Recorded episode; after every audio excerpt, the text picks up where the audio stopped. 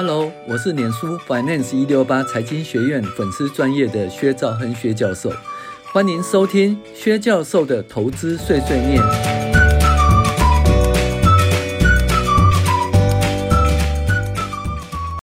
各位网友，大家好，我是薛兆亨薛教授。那我们今天来讲那个开启心中无尽藏第十四集，也就是完结篇哦，第三阶段达成财务自由之路。那我们前面有说要达到财务自由两条路哦，一条是慢慢来，每年百分之六到百分之八，例如定期定额零零五零。但是另一条路呢比较快，但是很少人成功，就是不停的买低卖高，例如二两哦，十七年赚了七十六倍，但是大多数的人都失败了。那如果你想走捷径，结果失败了，赔了几百万，那除了写毕业文外，还有什么建议呢？那就认真工作啊，选第一条路喽。那先边工作边学习投资，经过经过个十年，也检验了哈，你是否喜欢长期投资哦，长期性的投资工作哈，诶，看有没有把握了哈。那既然想要这个学习的话，基本上念书还是一个很好的方法哈。那抄底大师诶，念经绝学哈，郭泰哈他说。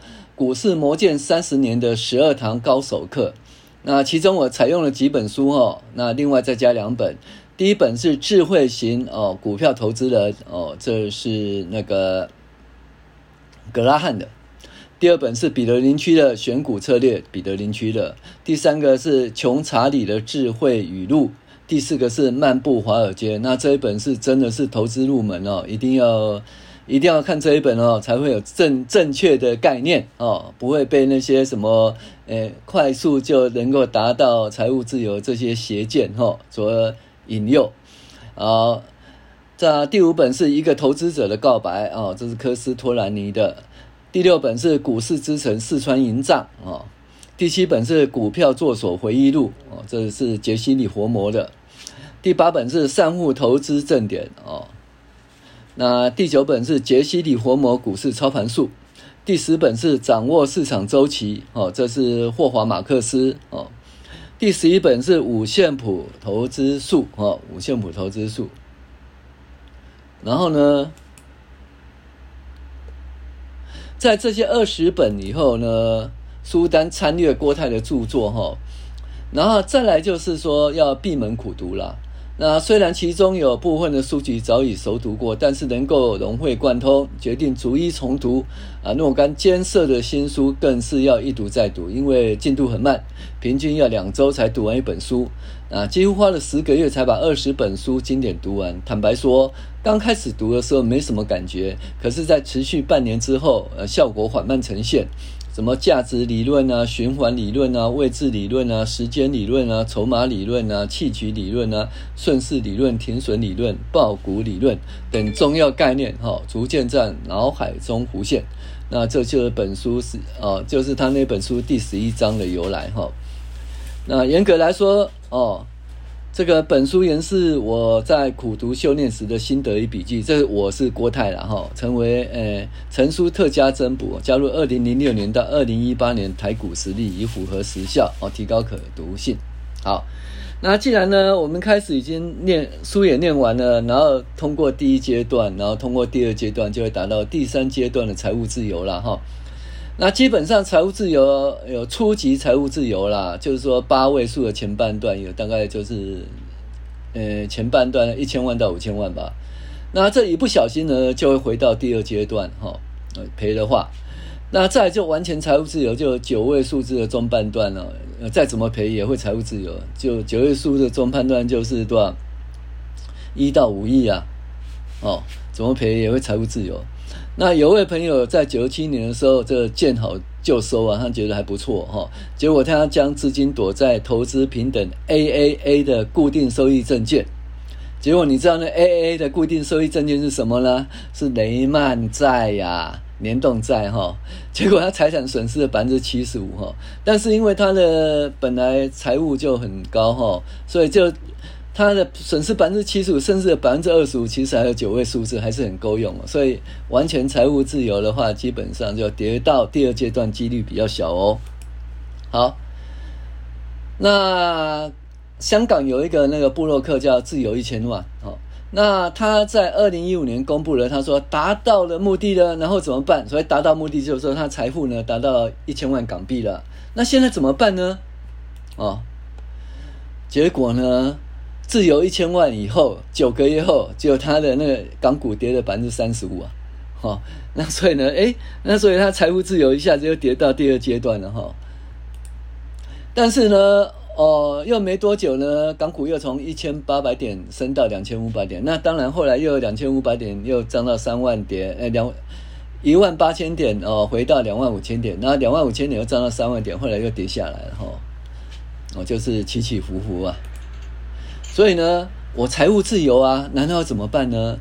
那在二零一五年四月时，香港有位布洛克哦，自由一千万，他宣称已经达标，也就是达到港币一千万、台币四千万以上的目标，可以说是某种程度的财务自由了。那如果你已经财务自由达标，你会如何呢？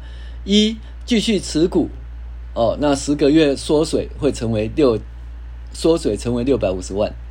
二换成现金，等待股灾再进场。三换成现金，你会如何呢？如果你已经财务自由，你会如何呢？